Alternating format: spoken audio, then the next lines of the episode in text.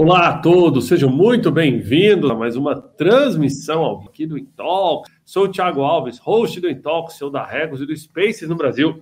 Perdão. E hoje temos um tema que é um dos principais pilares desde que eu fundei o Intox há quase um ano e meio atrás, que é trazer conteúdo de diversidade e inclusão para a pauta aberta aqui no LinkedIn, sem tabu, sem medo da gente trazer aqui esse tema que é tão importante para a gente mudar a realidade das empresas no Brasil e no mundo. E hoje, para falar sobre isso, né, como ensinar empresas a ter mais é, inclusão e trazer diversidade para a pauta do mundo corporativo, a gente recebe aqui dois convidados especiais. Vou começar apresentando ela, Samanta Lopes, que é coordenadora da MDI da Person. Seja bem-vinda, Samanta, a nosso Intox de hoje.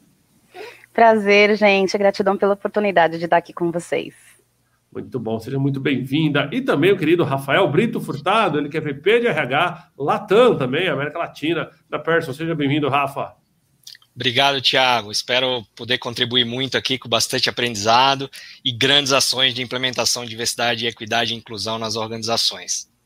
Muito bom, muito obrigado. Eu vou começar apresentando para vocês o Rafael Furtado, ele que é pós-graduado em marketing e vendas pela CDEP Business School, graduado em hotelaria pela UFPE também, graduado em administração de empresas pela Unicamp, casado e pai de duas filhas, atualmente vice-presidente para a América Latina de gente e gestão na Person, tem mais de 17 anos de experiência em posições de liderança, empresas como Ambev, Companhia Mulher, de bebi, Miller, perdão, de bebidas, e Pernod Ricard também. Seja bem-vindo, Rafa. Queria abrir contigo perguntando o seguinte: explica um pouquinho mais para a gente sobre a Person, como surgiu essa parceria né, entre a, a, a, UMA, né, a UMA e a Person, e daqui a pouco eu apresento para vocês a Samanta para trazer um pouquinho do tema aqui.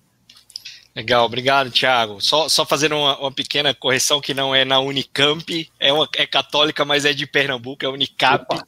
Então, legal, mas obrigado pela apresentação. É, bom, primeiro, né, para quem não conhece, a, a Pearson Education é, é uma das é considerada hoje a maior empresa de educação do mundo em número de alunos impactados. É uma empresa que existe desde 1844, então a senhora aí já já, já de respeito né, bastante tempo.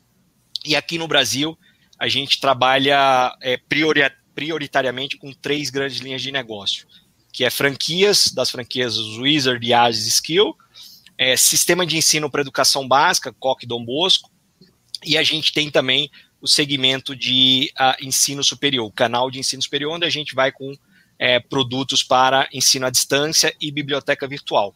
E recentemente a gente trouxe é, para o Brasil o canal corporate, que é onde a gente faz é, todo, toda a venda de produtos para treinamento e desenvolvimento da que a gente chama do workforce skills, né, que são as habilidades para os funcionários e empregados das organizações. Bom, é, contar um pouquinho aqui dessa, dessa parceria entre, entre Pearson e UMA. É, eu, eu, eu, aprendi com, com, um grande amigo que existe um, um estudo foi realizado na, na Universidade de Stanford, nos Estados Unidos, que fala que o único fator de fato que tem, é, que tem integração com a felicidade são as conexões. Estudo bem antigo, tem passa de geração em geração, tem mais de 90 anos esse estudo, e esse é o único fator que de fato define felicidade, são as conexões. E eu terminei chegando a uma por meio de uma conexão de um grande amigo que conhecia o Ronaldo, que é o fundador e CEO da UMA, e a gente se conectou. E na época, o Ronaldo, né, a, a, a, agência, a UMA, que é uma agência criativa, especializada, né, eles fazem diversas, a, a Samanta vai falar melhor do, da UMA, mas eles têm um, um, o braço de diversidade e inclusão muito forte do ponto de vista de, de agência, agência de marketing criativo. Eu fui conhecer o Ronaldo, conhecer a UMA, e aí a gente, na conversa, o Ronaldo falou, Rafa, poxa, eu tenho um, um um sonho. Tem um sonho que eu acho que o mercado de educação, de, de, o mercado corporativo ele não está preparado ainda para o que, que o mercado, que a sociedade e o mercado precisa do ponto de vista de diversidade, equidade e inclusão. Eu tenho a solução e eu queria te apresentar, ver o que, que a gente pode fazer, como é que você pode me ajudar. E aí, quando ele me mostrou que é o MDI, que é o Mestre de Diversidade Inclusiva, que a gente vai falar um pouquinho dele aqui, eu falei, caramba, Ronaldo, que, que lindo, assim, porque foi emocionante, o material é emocionante, o conteúdo é emocionante, porque de fato liga a chavezinha da gente que né, eu, eu, eu não tenho como me excluir de um cara privilegiado, né, de um cara que veio de uma classe média, de pais brancos, de família branca. Né, então, é, a, até então eu entendia e, e, e olhava para a diversidade, equidade e inclusão de um jeito que eu dizia assim: ah, legal, um tema interessante mas o quanto que a gente pode, de fato, contribuir com a mudança, contribuir com as pessoas e preparar as, as organizações para esse mundo que está aí batendo na nossa porta e pedindo ajuda, eu falei, Ronaldo, é, tamo junto, cara, o que é que a gente pode fazer aqui?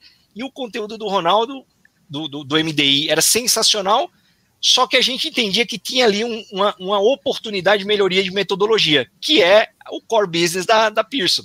Então falei, Ronaldo, vamos colocar o teu conteúdo e expertise em diversidade com a nossa metodologia, dado que a gente trabalha tanto com a pedagogia quanto, quanto a andragogia, que é o ensino para adultos. Então a gente falou, vamos fazer isso junto e formatar esse MDI aí para vencer e transformar o mercado. Então foi aí que a gente se conheceu. Muito bom, muito bom. Obrigado aí pela apresentação inicial. Antes de eu apresentar a Samanta, deixa eu te fazer uma perguntinha tivesse que definir uma frase ou num, num parágrafo, o que é diversidade e inclusão para você, Rafael? Cara, essa, essa, essa pergunta ela, ela, ela, ela, é bem ampla, bem extensa, e eu gosto muito de, de trazer ela da forma que a gente tem é, é, trazido para o nosso dia, do dia a dia aqui na, na organização. Diversidade e inclusão ele, ele é quando você entende que o mundo é diferente, que as pessoas são diferentes, e você precisa dar espaço e oportunidade para todo mundo de forma igual. Quando a gente entra ali na questão do, né, que muita gente confunde da igualdade e da equidade, é dar oportunidade diferente para pessoas diferentes, para que elas tenham oportunidades iguais. Você dá ferramentas diferentes, você trata as pessoas de forma diferente, porque elas são diferentes para que elas tenham a mesma oportunidade. Então a gente entende, e, é como a gente vem tratando aqui dentro da companhia, né? Primeiro levanta a mão e diz: olha, eu não conheço diversidade, se eu não conhecer, eu gostaria de aprender, e aí a gente aplica no nosso dia a dia. Muito bom, muito bom, ótimo ponto. Deixa eu trazer a gente de volta aqui. Agora eu vou apresentar para vocês aqui a querida Samanta, Samanta que está conosco aqui ela que é coordenadora do programa de capacitação Mestre de Diversidade Inclusiva da MDI, como o Rafael já apresentou aqui para vocês, fundadora da HubTech Produções, certific... é, educadora certificada da Microsoft, né, for Technology Literacy for Education, 21st Century Learning Designer. É tão legal apresentar o pessoal quando tem esses currículos em inglês, entendeu? Porque a gente tem que ler, tem que ler com sotaque, tem que ter nota é ótimo. Pedagoga pela Faculdade do Educadora, FEDUC, bacharel em Publicidade e Propaganda pelo IP, IP Mackenzie, né? Atuação como educadora, segmento de empreendedorismo de impacto da ONG Projeto Arrastão. Samanta, tendo dito, né, te apresentado, seja bem-vinda ao, ao Talks. Traz para a gente aqui como é que você entrou nesse projeto, né? Conta um pouquinho para a gente e a gente vai a partir daí. Obrigada, Tiago. Obrigada pela recepção. Bom, gente, eu empreendo desde 2014, saí do corporativo lá no, no comecinho ali do ano e vim trabalhando com educação desde então. É, uma das percepções que me levou para o segmento de educação foi essa questão de que pessoas negras periféricas, então, para quem não está me vendo e está nos ouvindo, né, é, me descrever um pouquinho, eu sou uma mulher negra, tenho os cabelos bem curtinhos, bem encaracolados com umas luzinhas aí, estou uh, usando uns brincos pretos e estou com uma blusa num tom de castor, assim, e atrás de mim aqui tem uma luz e um paredão que hoje eu estou aqui no instituto dando aula. Então, é, a gente que trabalha com esses grupos e que vem dessa região de periferia, né, eu moro na zona leste ali de São Paulo, a gente cresce vendo uma realidade onde o protagonismo ele é muito negado para as pessoas. Né? Eu tive a oportunidade de trabalhar no corporativo, tive a oportunidade de, de fazer faculdade no Mackenzie, tive a oportunidade de, de, fazer várias coisas, tudo ali com muito esforço da família, com muita gente ajudando, né? Uh, e tudo isso fez com que eu olhasse depois de um tempo para esse ambiente e falasse: espera aí, a gente precisa começar a conectar essas duas pontas. A gente brinca na periferia que tudo que está do outro lado da ponte, né, soa um pouco diferente. E justamente essa movimentação minha na área de tecnologia, eu tenho certificação Microsoft para fazer oficinas de Steam, eu trabalho já há muito tempo nessa área, com formação em Scratch, em programações é, mais voltadas para o desenvolvimento das crianças e adolescentes. E aí, por conta disso, eu me aproximei de alguns movimentos. Então, hoje eu organizo hackathons, eu organizo Startup Weekends, eu organizo vários eventos voltados à questão do protagonismo civil de desenvolver inovação. E dentro dessa metodologia, eu estava organizando em 2018 um Startup Weekend de diversidade e inclusão, foi o primeiro da América Latina, com mais oito pessoas. E foi, assim, muito legal. A gente ficou no oxigênio ali na Santa Cecília, que foi um espaço que acolheu o evento. E foi muito importante porque nós conseguimos colocar em um final de semana é, 98 participantes que passavam pelos diversos grupos da diversidade. Então, tanto no comitê de organização, nós tínhamos pessoas da diversidade, quanto entre os participantes. Tanto que a equipe que pegou o primeiro lugar, para você ter uma ideia, era formada por sete pessoas, sendo que seis delas é, eram pessoas com deficiência. Inclusive, uma delas era uma pessoa cega que estava com o cão guia durante todo o evento lá, acompanhando no espaço e tudo mais. Então, foi incrível, foi uma jornada muito, muito significativa. Mas eu já venho dessa diversidade por ter crescido e morar sempre na periferia. E aí, o que acabou acontecendo? O Ronaldo participou desse evento com a gente. Ali a gente começou a conversar, começou a se conhecer. E quando ele me apresentou a, a ideia do MDI, ele falou: Sá, a gente precisa trazer pessoas que vivem essa outra realidade. Porque o que, que é importante nesse processo todo? Conectar as duas pontas, né? Fazer com que os protagonistas que vivem essas realidades também cheguem até o corporativo, também possam participar, também possam estar aqui. E eu trabalho justamente em entidades, em grupos, já faço esse trabalho há algum tempo. Então foi aonde eu entrei, como eu tenho formação na questão educacional, eu também entrei nessa questão do apoio pedagógico do processo. E o meu trabalho dentro do MDI é muito fazer o legado. O que, que é o legado? Ah, conforme você compra as licenças pagantes pela sua empresa, para que as pessoas aprendam e se sensibilizem com o processo, eu tenho a tarefa de buscar em universidades públicas, em espaços não formais, em entidades filantrópicas, pessoas que não poderiam pagar pelo curso e oferecer para elas exatamente a mesma formação. Em paralelo a isso, eu começo um trabalho com essas pessoas para que elas participem dos eventos e das jornadas com a gente. Então, dentro do MDI, nós temos um primeiro módulo ali onde a gente fala do eu, que é você dentro desse cenário. No segundo, que é o outro, os protagonistas especialistas que falam. Então, a Samantha ela sai um pouco do cenário e eles que contam as vivências deles. E isso é extremamente relevante para o programa, porque você precisa conhecer histórias para se conectar. E é esse trabalho que eu acabo fazendo muito de perto, que é manter essas pontes de conexão aberta e tá sempre atualizando esses conteúdos para os dados mais atuais para que a gente forneça essas informações da melhor forma para o mercado, porque quer queira, quer não, a gestão sempre depende de informação, né? Então a gente está sempre trabalhando esse processo também de curadoria. Agora, deixa eu te perguntar um negócio, Samanta, já entrando um pouquinho, até interagindo com a nossa audiência, já vi algumas perguntas nesse sentido. Como que é a recepção de um curso, né, de um ensinamento à distância sobre diversidade? Por quê? Por que eu estou te perguntando isso? É, eu sou um cara que levanta essa bandeira há muitos anos, e inclusive já passaram aqui pelo Intox vários entrevistados, voltados a esse tópico de diversidade. Inclusive, um grande abraço aí para alguns deles, né? Já passou aqui, por exemplo, é, é, o Jax, né, e André Schwartz, né, que são super conhecidos aqui da nossa audiência no LinkedIn, que, que trazem essa questão de diversidade para o RH, né? Eles têm uma consultoria uhum. de inclusão de pessoas com deficiência, que é bem legal. Uh, já teve aqui comigo a Silvia Greco, por exemplo, né, que, que trouxe o case do filho dela, como trazer inclusão né, para até para adolescentes, né, que tem um portador de algum tipo de é, é, deficiência também, que as empresas geralmente ignoram o, o, menor aprendiz deficiente. A gente trouxe esse tema para cá. Trouxe a Milena Machado, que falou aqui da inclusão da causa é, do deficiente auditivo, por exemplo, né, e da importância, inclusive por causa da Milena, a gente implementou Libras mesmo para todas as lives de negócio, não é só live de sertanejo que merece, né? Libra e tudo mais.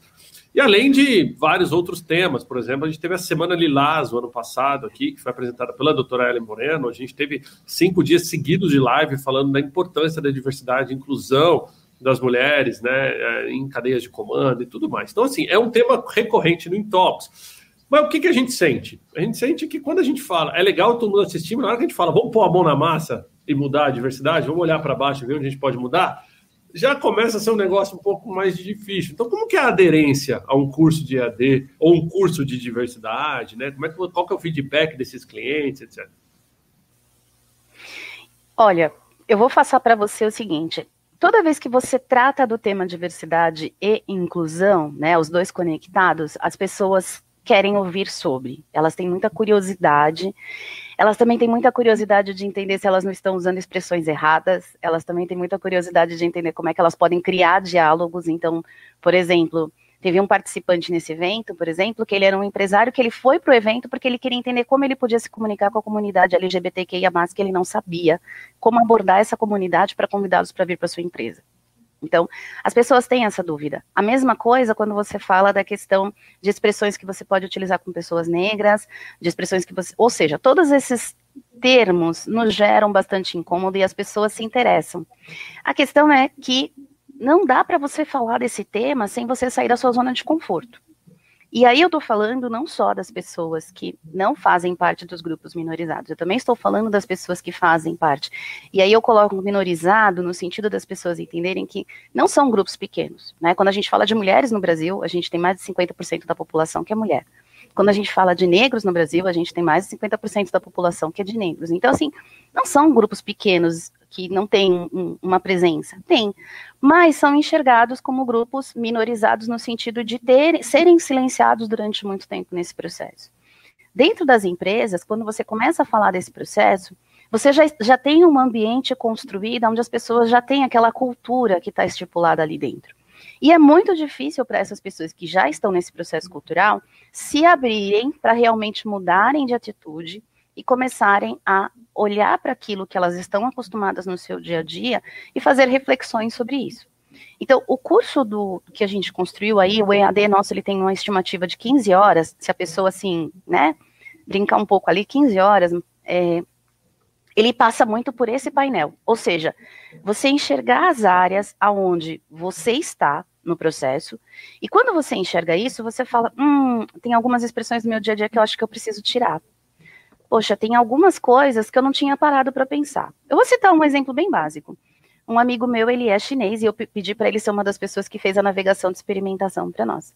E ele falou assim: Nossa, quando você me convidou, eu achei que ia ser muito chato porque eu sou chinês e para mim não fazia sentido ficar dividindo, eu achei que ia separar mais ainda, ser mais complicado ainda. Mas quando eu comecei a ouvir as histórias de cada um dos grupos de identidade, eu percebi que eles vivem realidades às quais eu não tenho acesso, porque dentro do, da minha comunidade isso não acontece. Na bolha que eu vivo não acontece. Então, é extremamente relevante quando você percebe esse movimento das pessoas. E por isso que é tão importante que quando a gente fala no assunto, a pessoa não fique só nesse superficial, que ela realmente pare para conhecer quem são os protagonistas que estão falando do assunto e entender melhor como ela pode, a partir dela mesma, começar a pensar em transformações. Então, por exemplo, uma coisa muito simples. Quantas pessoas no seu escritório, quando você chega, são pessoas de grupos minorizados e você as percebe em cargos de média gerência ou alta gerência? Por exemplo. Quantas pessoas conversam com essas pessoas? Existe um plano de carreira pensado para elas? Então, são questionamentos do dia a dia e que você, do seu lugar, muitas vezes pode ser a pessoa que começa a trazer essa discussão para dentro da empresa para abrir espaço para que outras pessoas possam chegar e, como o Rafael falou, ter essas oportunidades de acesso. É lógico que a gente tem que levar em conta cada uma das realidades, como você comentou. Um jovem que tem uma deficiência, para ele entrar no mercado de trabalho, ele vai precisar, por exemplo, de um ambiente que esteja preparado para se adaptar, para recebê-lo. Mas isso não é algo impossível e inalcançável. Então, são essas mudanças que a gente precisa trabalhar e que as pessoas, muitas vezes, na prática, têm uma resistência comportamental e atitudinal a receber, que a gente chama de vieses. Rafa, deixa eu trazer para você a Person é conhecida né, como uma das principais é, fontes aí, né, de, de EAD e, e, tudo mais aí do mercado, né? O uh, ah, que, que você tem sentido? Até porque assim, você sentado numa posição estratégica de recursos humanos, é lógico que o tema de diversidade e inclusão vai estar na sua cadeira, né? Mas o nosso desafio é fazer com que chegue na cadeira executiva, que o CEO, além de olhar números e olhar vendas e olhar operações, ele também olhe para isso.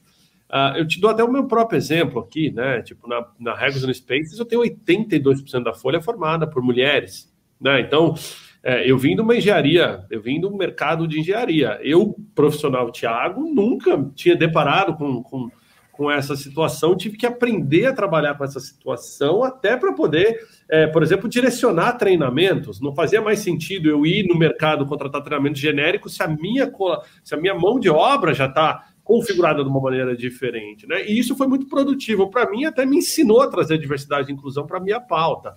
Como que você vê isso, né? Como é que vocês estão fazendo contato assim com as empresas quando vocês estão falando sobre diversidade e inclusão? No teu papel de RH, dá para influenciar os outros RHs também? Claro, sem dúvida, Tiago. Assim, eu, eu, eu, né, eu, eu, gosto sempre de separar, eu sempre tento trazer esse, esse olhar para dentro da organização, e eu acho que esse olhar ajuda também a gente a disseminar e, e trabalhar esse tema com força. Que primeiro é, existem hoje pouquíssimas Samantha no mercado, ou seja, gente especializada que conhece diversidade a fundo, é, pouquíssimas. E existe um outro grupo de pessoas, que é um grupo maior do ponto de vista numérico, é, que são pessoas que, por mais que não conheça, e eu me incluo nesse, nesse grupo, por mais que não conheça a fundo temas e conceitos de diversidade, você pode ser a maior ponte entre esses dois mundos. Então, acho que isso é um, um caminho que a gente, dentro da Pearson, vem fazendo muito, e a gente acha que a gente pode ajudar outras organizações a fazer isso. Por que, que eu estou te falando isso? Quando, por exemplo, o MDI, ele, ele, ele é para gente como eu. Ele é para gente que quer aprender muito sobre diversidade, tem muito a contribuir com esse tema, mas não conhece. Então, se você é um expert em, em, em, diversidade, provavelmente o MDI vai ser boring, vai ser chato. Você vai dizer, cara, não, não, não gostei. Porque a gente sabe que o mercado hoje tem um número muito maior de gente que não conhece absolutamente nada. Então, o nosso propósito foi: vamos preparar a turma para pelo menos entender e se abrir para o tema. O que, o, e onde que isso vem para o nosso dia a dia, né, como organização, tanto na Pearson e, e qualquer outra organização que queira? A partir do momento que você, né, líder, ou parte de qualquer ambiente dentro da organização, você levanta a mão e fala assim: olha, eu, eu sou culpado, eu não conheço de diversidade e inclusão. Eu não sou culpado porque eu, eu, eu, eu quis ou porque eu não gosto, tal. Sou culpado porque eu, eu vivi num mundo privilegiado e eu não tive acesso a isso lá atrás. Então é importante ter essa etapa. E essa etapa ela tem que ter no mais alto nível da companhia, tá, Tiago? Assim, o CEO, toda a liderança tem que dizer: olha, eu não conheço, não tenho vergonha de dizer que eu não conheço, mas eu quero aprender e eu quero influenciar. Essa é uma primeira etapa que tem que existir. A segunda etapa é que essa liderança tem que estar engajada com o tema. E engajada com o tema para alguém que não conhece do tema significa abrir espaço, abrir as portas, abrir o tema. Então, você passa a trazer para o teu dia a dia, nas reuniões de conselho, nas reuniões que a gente chama de, de, de resultado, onde está toda a companhia, você sempre traz o tema de diversidade, equidade e inclusão para dentro da pauta. Terceiro, dá voz, espaço para aqueles que conhecem. Porque tanto você ganha engajamento dessas pessoas, como você passa a entender que essas pessoas vão contribuir positivamente para a mudança dentro da organização. Feito isso, você começa a trabalhar, você começa a ser reconhecido como uma empresa que trabalha diversidade, equidade e inclusão. Você passa a ter uma marca empregadora de uma empresa diversa, de uma empresa que está se, se preparando para esse caminho. E aí, por último, que é o que, que, que a gente chama aqui do, do, do, né, do processo, o framework de trabalho para diversidade, equidade e inclusão, é você tem que colocar metas para isso. Não adianta apenas ficar no blá blá blá e falar que eu vou fazer, ah, eu gosto, eu abro espaço. Mas beleza, quantos negros você vai contratar esse ano? É, qual o papel que você tem? Qual é o seu trabalho para ter negros ou mulheres na liderança, já que você não tem? Como é que você está se preparando do ponto de vista de, de, de espaço físico para receber gente que necessita de acessibilidade? Então, você começar a colocar isso dentro do resultado, dentro das metas da tua organização. Então, se isso está alinhado, se está combinado com a alta liderança, a companhia toda vem junto e aí você tem uma, uma mudança assim que é, que é fantástica dentro da organização. Muito bom. Eu queria trazer alguns pontos aqui, deixa eu trazer a gente de volta. Eu queria tua visão rápida, ou tua, ou, ou, ou mesmo, deixa eu trocar os dois aqui, ou mesmo da Samanta, sobre alguns paradigmas, né? E queria saber se é verdade ou se é mentira. Então, é, empresas que falam o seguinte: diversidade e inclusão é, é, é, responsabilidade do RH na hora da contratação. Vocês concordam ou discordam? Sá, pode, pode começar. ah, é? Só porque eu não sei RH. Eu, eu, eu, começo, eu começo então, que eu fiquei ser é, gentil, mas eu começo que, que eu acho que é um tema bacana. Não, claro que não. Assim, se isso é papel do RH, já começa errado. Isso é papel da liderança, isso é papel do dono da vaga. A gente sempre fala que o líder tem que tá um, tem, ter o um olhar para a sua equipe se você tem uma companhia de 300 pessoas que se refletem em 50 líderes e, 50, e 10 diretores, e você tem que, cada liderança, ter um olhar para a sua equipe. Eu, como líder da minha equipe, tenho que entender se minha equipe é diversa. Se eu olho para baixo e vejo só, só homem dentro da minha equipe, eu não estou sendo um líder que estou olhando para esse cenário. Se eu estou ali e a geração que está na minha, na, no meu time é de todo mundo com 25 anos, 30 anos, eu não estou trazendo a geração, a diversidade de gerações. E para cada tema, ou para cada grupo minorizado, como, como a Sá comentou no, no, começo, você tem que ter esse olhar. Então, na hora que eu estiver publicando, divulgando uma vaga, eu tenho que entender que tipo de diversidade eu quero trazer ou incluir dentro do meu time. O RH pode ser um grande aliado do ponto de vista de ferramentas, da onde buscar, das parcerias. Um exemplo disso é que é, do ano pra, passado para cá, nós temos aqui dentro da Pearson parceria com a Empregue Afro, com a Transempregos, é, com, com todas as, as, grandes empresas que ajudam nesses grupos de diversidade. Então, é, o RH tem esse papel sim, mas começa pelo líder. Boa. Quer complementar, Samanda? Mas eu vou apimentar a Pode pergunta. Lá. Aqui no Intox nada é tão fácil quanto parece. ah, quando dizem que o RH vai contratar, e eu já vi de tudo, eu já ouvi falar assim: olha, se a vaga é para ser uma vaga, eh, digamos assim, se a gente quer implementar diversidade e inclusão, muitas vezes começa fechando a, a, as portas e criando cotas, muitas vezes, entendeu? Dizendo assim: olha, para essa vaga em específico, sim, eu quero uma vaga onde eu quero contratar uma mulher, ou eu quero fazer isso, eu quero fazer aquilo. Isso é visto com maus olhos no mundo corporativo, né? Por quê? Porque geralmente as pessoas que estão no seu privilégio vão falar, pô, mas eu não tenho. Pô, isso aqui não está sendo competitivo. Eu não sou um cara que luto contra diversidade e inclusão, então eu não preciso escrever aí que a vaga é para um deficiente, eu não preciso escrever. Como vocês veem isso? Né? É um tabu a ser quebrado? É verdade o que eu estou falando, não é? É verdade. A, a média gestão, que geralmente é a gestão que, as, que tem a caneta da contratação, é, ela tem metas. E aí a gente tem que olhar os dois lados, né? Ela tem metas e ela já se acostumou a um padrão de desempenho onde ela tem aquela equipe que ela fala, essa equipe é que eu sei que me entrega.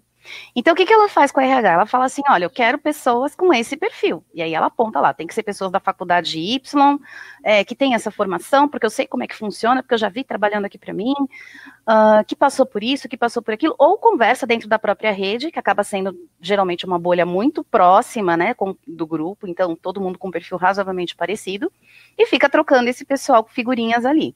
O que, que acontece com o RH? O RH tem que fazer essa entrega.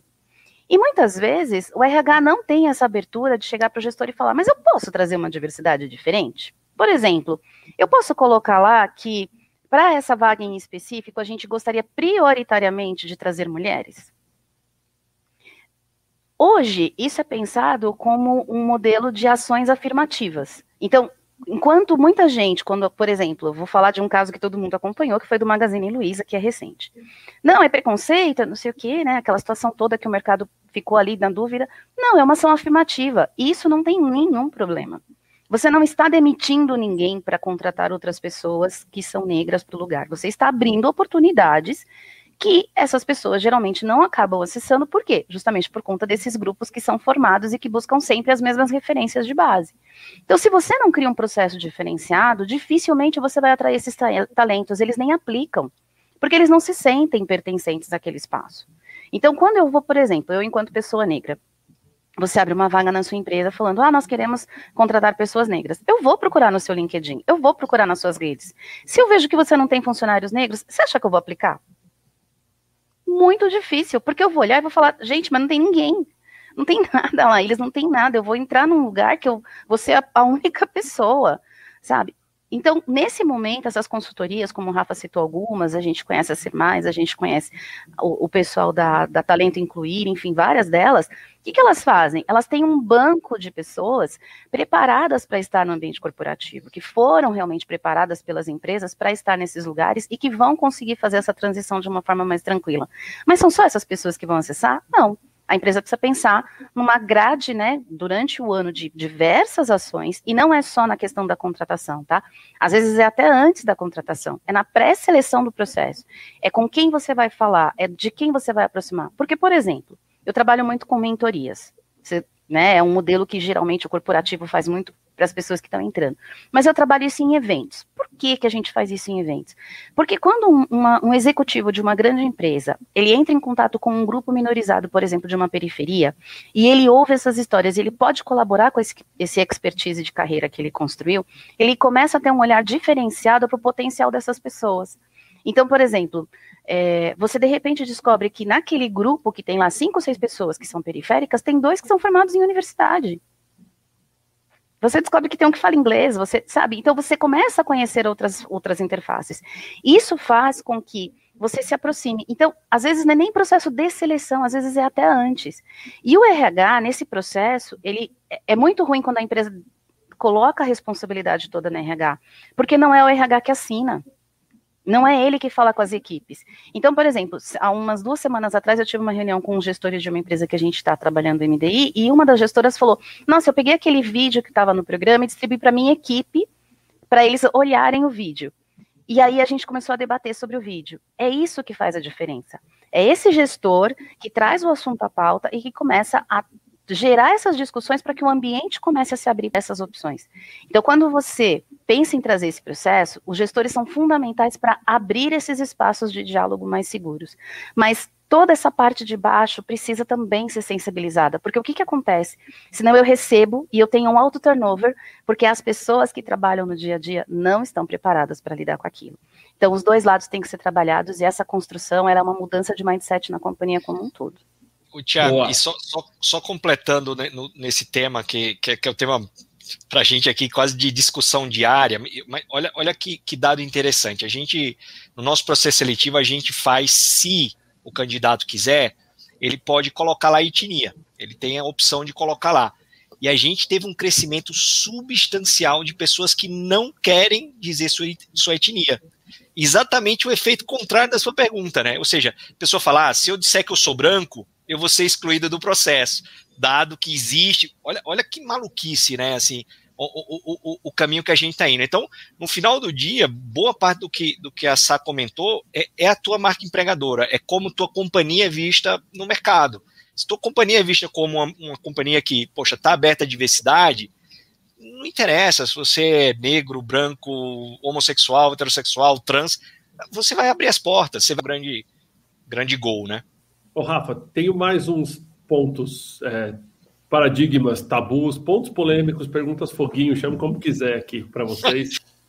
Quando a gente fala de processo seletivo, é, como dizem, as escuras ou sem, sem, sem fotos, sem vídeo, sem voz, para que você não crie nenhum viés. Né? Eu vi muitas empresas levantando essa bola como sendo a melhor forma diversa de contratar.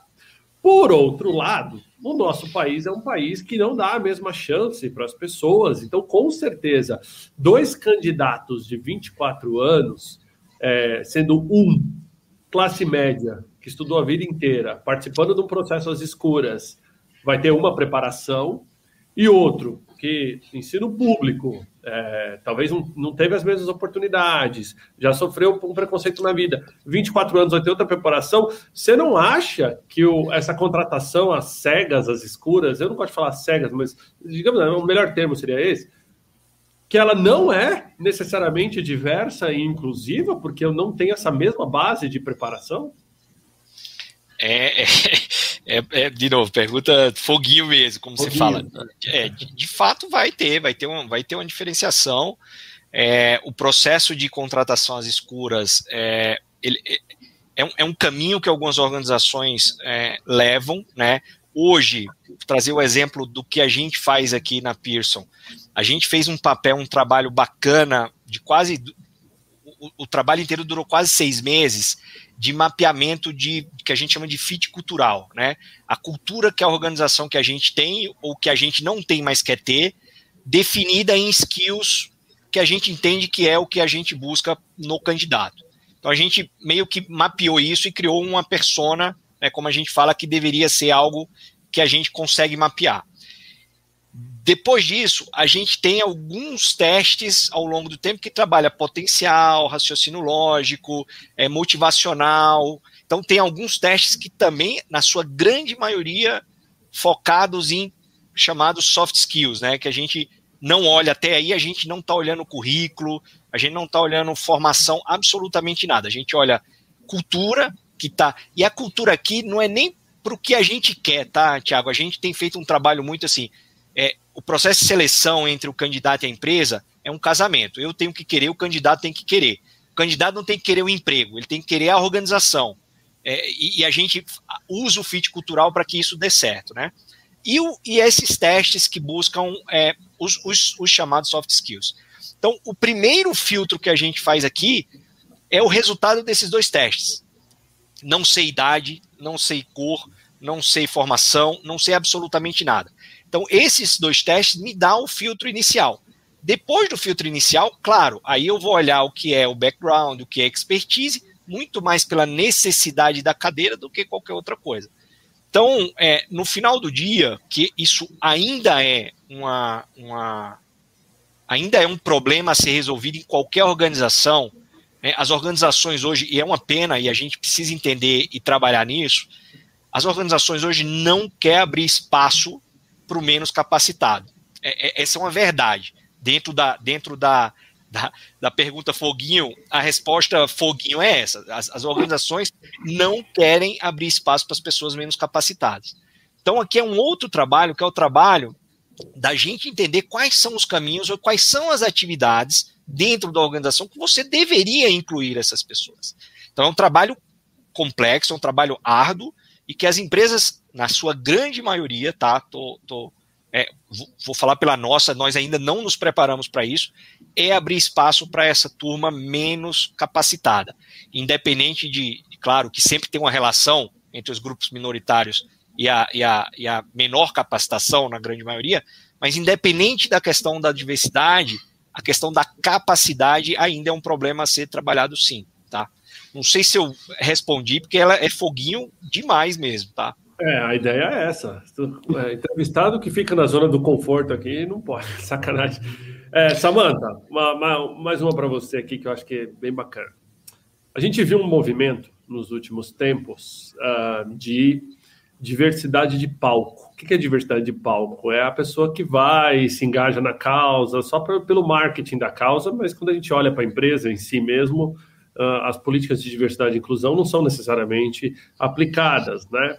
Uh, mas é porque talvez as pessoas não viram ainda as reais vantagens de ter uma empresa diversa e inclusiva. Entre uma delas, reter mais talentos, maior satisfação de empregado, né? É, maior potencial de inovação, etc. Cita para gente, aí, na tua opinião, assim, que, que, que são benefícios diretos que uma empresa tem por ser uma empresa realmente, não de palco, diversa e inclusiva?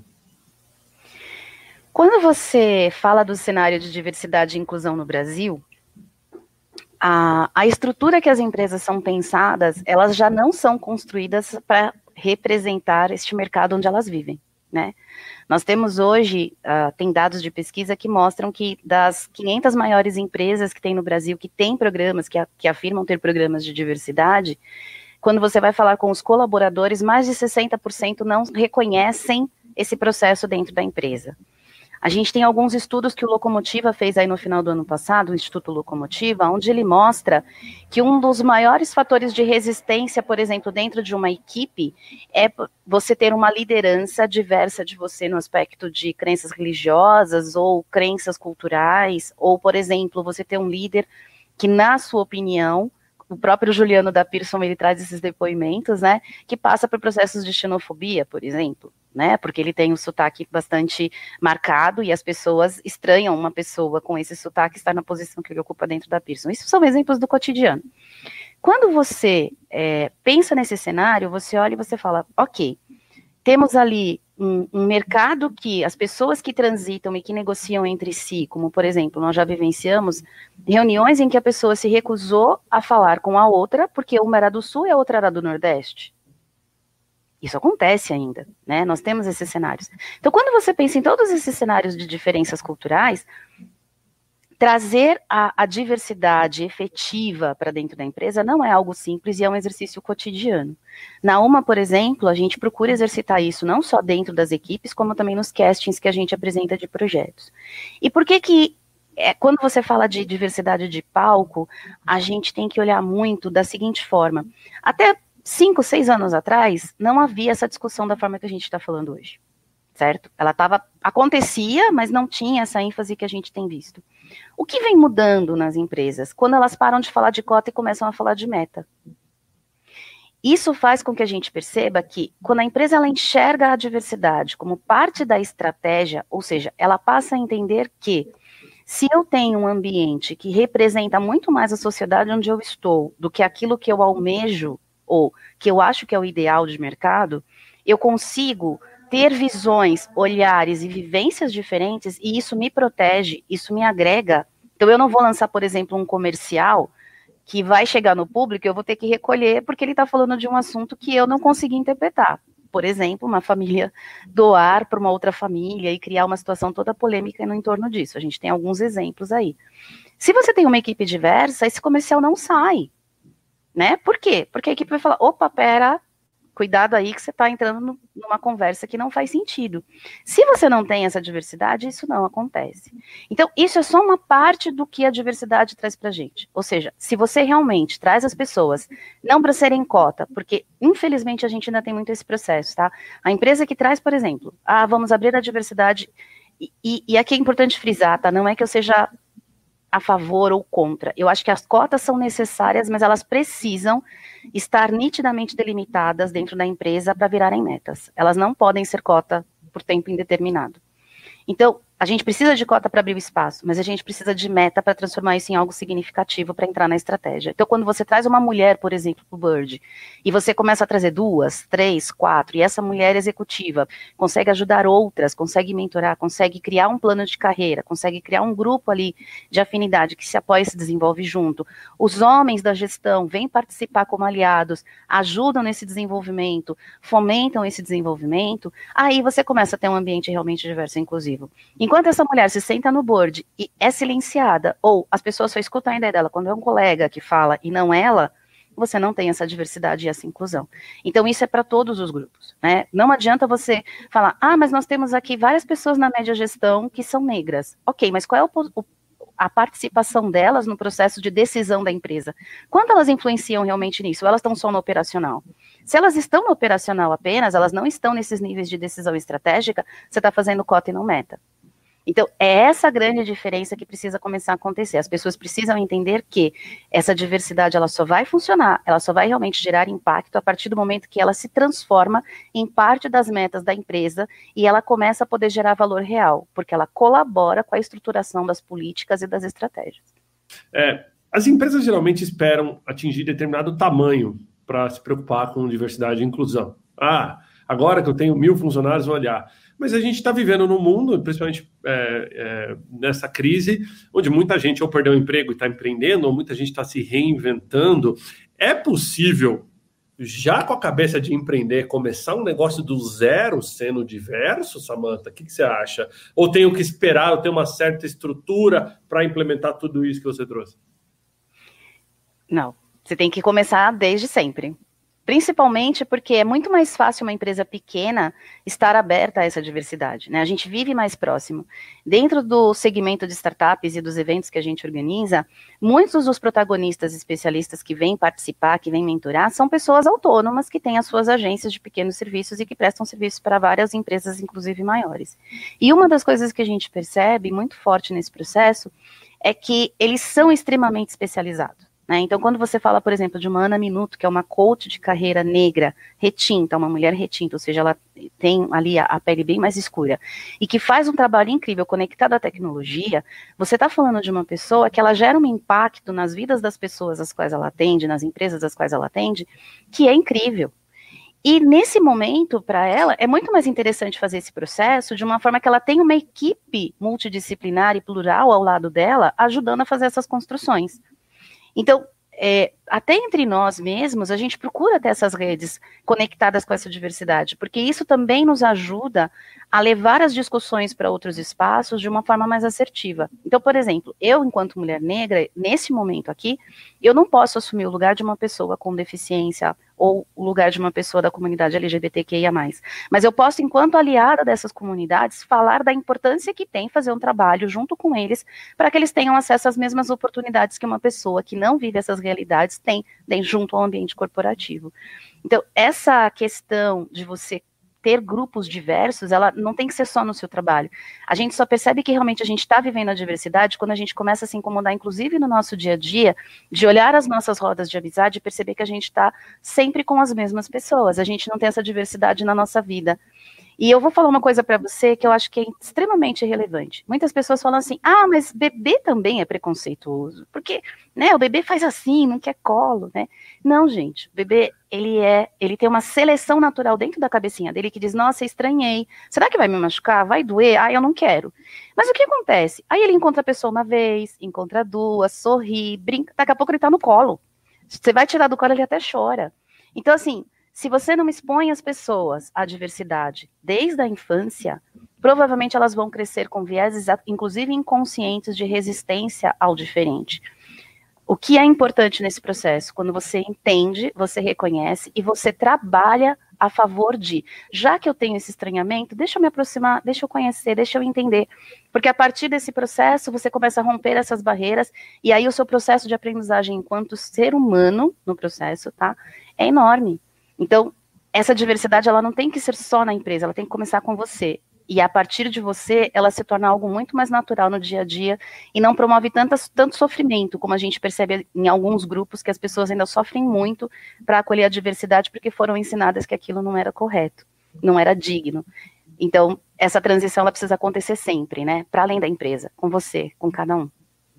Muito bom, muito obrigado. Eu me identifiquei bem com o exemplo do bebê, porque como eu tenho dois metros de altura e cheio de barba, não tem nenhum bebê que quer ir comigo. Agora eu entendi o porquê, entendeu? Então... O Tiago, e tem, e tem um ponto interessante, um dado interessante de uma pesquisa do Inside Out Development que, que fala, né, que você, sua pergunta é, é trazendo para aqueles que querem empreender, aqueles que querem né, abrir sua empresa desde o começo, a, a geração Z, que é aqueles nascidos lá em, em 90, nos anos 90, que é a geração talvez na, a mais ativa possível do mercado de trabalho, hoje já 40% dessa geração decidem o trabalho dela se a empresa é diversa ou não, se tem trabalho de diversidade na sua empresa ou não. Ou seja, se não tem, ela nem se candidata à vaga. Então, assim, para quem está querendo é, é, montar empresa e ter gente boa, talento dentro da sua organização, se não começar a trabalhar em diversidade desde o começo, vai ter problema de achar talento. Pelo menos de, a cada 10, 4 vão cair fora. Muito bom. Pessoal, a gente caminha para a reta final da live, tem mais uns minutos, mas eu queria explorar um outro tema aqui. Quais são os grupos considerados, é, digamos assim, para uma empresa que está agora montando uma estratégia de diversidade? Ela tem que considerar quais grupos, Rafa?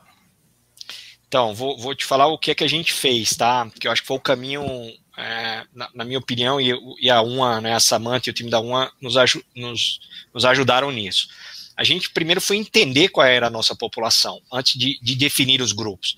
Porque grupos tem vários, né? Só que, por exemplo, né, vou, vou dar um exemplo, a, a Pearson lá fora trata o grupo de latinos como sendo um grupo minorizado. Na, aqui na América Latina, eu não vou tratar o grupo de latinos. É a né? maioria. É, é, é, somos nós. Então, é, a gente foi fazer uma leitura, a gente chamou de, de, de, DNA, né, pesquisa DNA, vamos saber qual é o nosso DNA para entender qual é a nossa população. Então, dada a população, depois dessa fotografia, foi bacana porque quando a gente fez isso lá em 2019, a gente lançou oficialmente o Pisson para Todos, que é o nosso, é, a nossa plataforma de diversidade e inclusão, a gente teve 93% de pessoas que, que se autodeclararam, né, dentro dos grupos. Então a gente conseguiu ter a leitura e a gente definiu seis aqui dentro. Então hoje a gente trata aqui o grupo que a gente chama de ABLE, que é o grupo de acessibilidade, um grupo que é o Parents, que a gente fala de pais e cuidadores, e aqui a gente traz o cuidador, porque não necessariamente precisa ser pai e mãe, mas ter alguém que depende de você ali dentro da tua casa. Terceiro, o grupo de LGBTQI, que tá, trata as questões de, de gênero. Quarto, mulheres na liderança, que era um, um, grupo que a gente já tinha desde 2000, finalzinho de 2017, início de 2018, que era o único que a gente tinha na época. Cinco, a, o grupo de raça, que a gente chama de Bold. E sexto é o grupo de. Uh, eu falei de gerações? Não, né? O gera, Não, é generation, que é de gerações.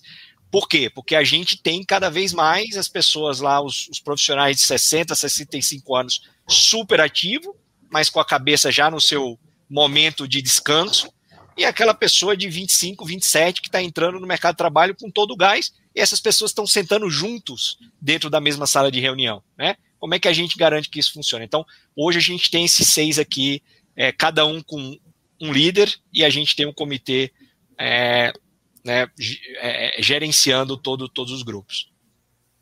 Muito bom. Ótimo ponto. Deixa eu trazer a gente de volta aqui. Eu Pessoal, posso só fazer um complemento, claro. bem rapidinho?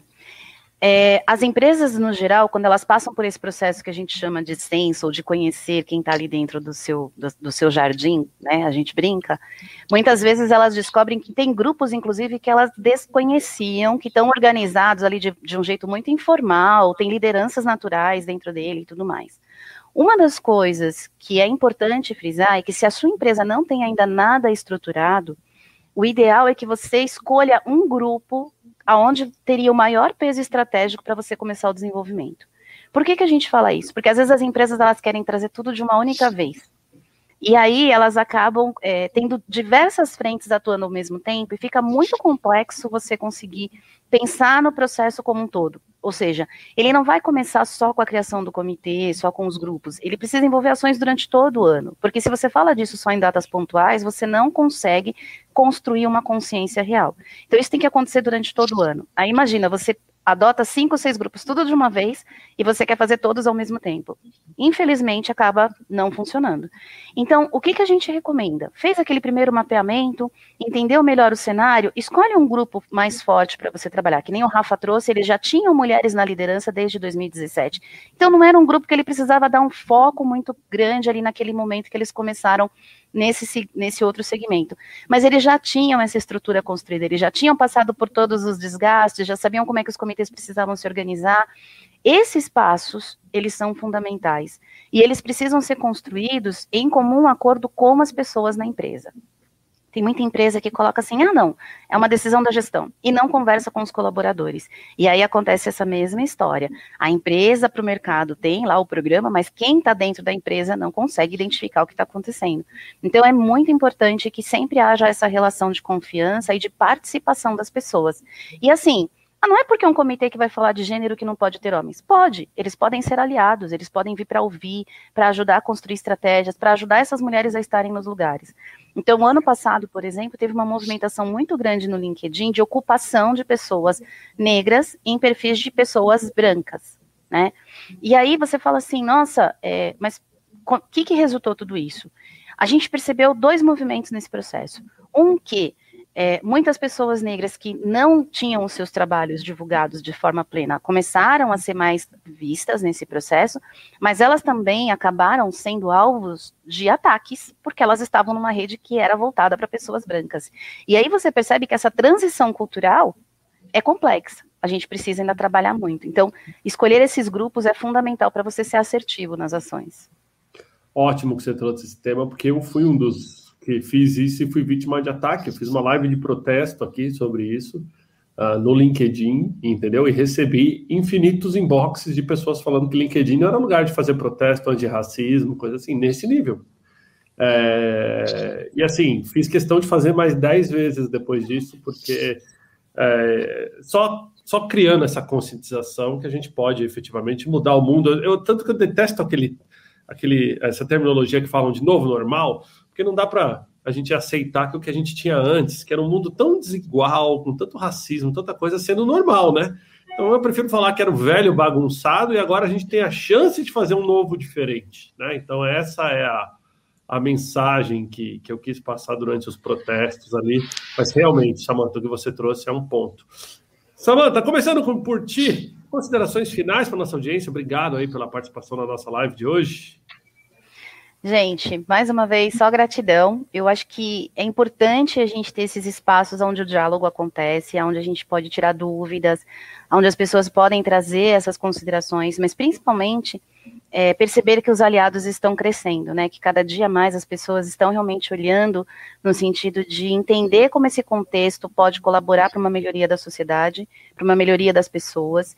E eu acredito que o nosso papel, enquanto pessoas que já vivem da diversidade, no aspecto de, de serem protagonistas desses processos, é a gente estar disposto realmente a tirar essas dúvidas, a conversar, a fazer indicações porque é só dessa forma, é só com informação que a gente vai rompendo essas barreiras que são construídas há tantos anos dentro das culturas, né? Então, desde o nosso vocabulário aí, que a gente está ressignificando várias coisas, trocando termos, abolindo termos, né? Então, por exemplo, um que a gente falou aqui hoje e que muitas vezes precisa começar a deixar de ser usado, quando você falou da questão da contratação às cegas, uma das questões que a gente coloca hoje é para não utilizar esse termo, porque ele acaba soando capacitista, mas a gente coloca como contratações voltadas ao perfil e não contratações voltadas a, a, a essa questão de conotação de vaga. Né? Então, contratações voltadas a perfil, porque aí você olha o perfil da pessoa e não necessariamente essas questões intrínsecas que tem no processo. É, são algumas coisas que a gente começa a trabalhar, que a gente começa a trocar essas significâncias, a gente começa a trazer outros significados, e isso vai criando é, ambientes mais seguros de diálogo e menos tóxicos. Então, gratidão imensa aí de poder falar um pouquinho com vocês, e estamos lá no LinkedIn, fiquem à vontade. Muito bom, muito obrigado, Samanta. Agora eu vou passar para o Rafa. Rafa, obrigado pela participação no Intox de hoje. Considerações finais também para nossa audiência. Prazer, Thiago. Obrigado pelo espaço, né? Eu toda vez que eu tenho a oportunidade de escutar a Samanta, é, Samanta até a voz da Samanta é agradável, né? Assim, a Samanta é um, é um poço de conhecimento, então agradecer a Samanta também aqui pelo, pela, pelo, pela aula e sempre dizer, né, que eu assim, eu, eu, eu tenho entrado, eu entrei nessas jornadas assim, sem conhecer absolutamente nada. Essa é a verdade de diversidade e inclusão. Ainda conheço muito pouco, mas é o que a Samantha falou, né? São, somos aliados. Eu, eu me considero um aliado e a gente tem que se cercar de gente que queira fazer. Sabendo ou não fazendo, gente que quer mudar, gente que quer transformar. E é isso que a gente vem tentando construir aqui na Pearson, é isso que a gente vem tentando fazer com, com as alianças que a gente vem construindo e abrir espaço, abrir espaço para que as pessoas consigam de fato é, ter oportunidade, né? É, esse é o nosso papel, Tiago. Assim, não, não, o meu recado aqui é para que aqueles que ainda né, que fazem, têm um papel importante dentro das suas organizações e ainda fazem vista, vista grossa para o tema, é, estão perdendo tempo, sim, estão perdendo tempo porque é, é, é, transformador, é transformador. Muito bom. Rafa, obrigado pela participação. Samanta, muito obrigado também por trazer. Samanta, que foi cirúrgica nos comentários aqui, o pessoal trouxe esse adjetivo. Primeira vez que eu vejo aqui esse adjetivo, muito bom, cirúrgica nos comentários, legal. É, gente, esse foi o Intox hoje Diversity, onde eu conversei com a Samanta Lopes e o Rafael Brito Furtado, onde a gente falou de como trazer mais diversidade e inclusão para o mundo corporativo. Por um mundo mais diverso e inclusivo, como diria meu grande amigo Mark Tawil, que esteve aqui, inclusive foi um dos que teve o perfil uh, que essa uhum. Diversidade, inclusão, né? Diversidade é chamar todo mundo para o baile, inclusão é todo mundo ter oportunidade de dançar. Então vamos praticar isso no nosso dia a dia aqui. Um grande abraço a todos, valeu!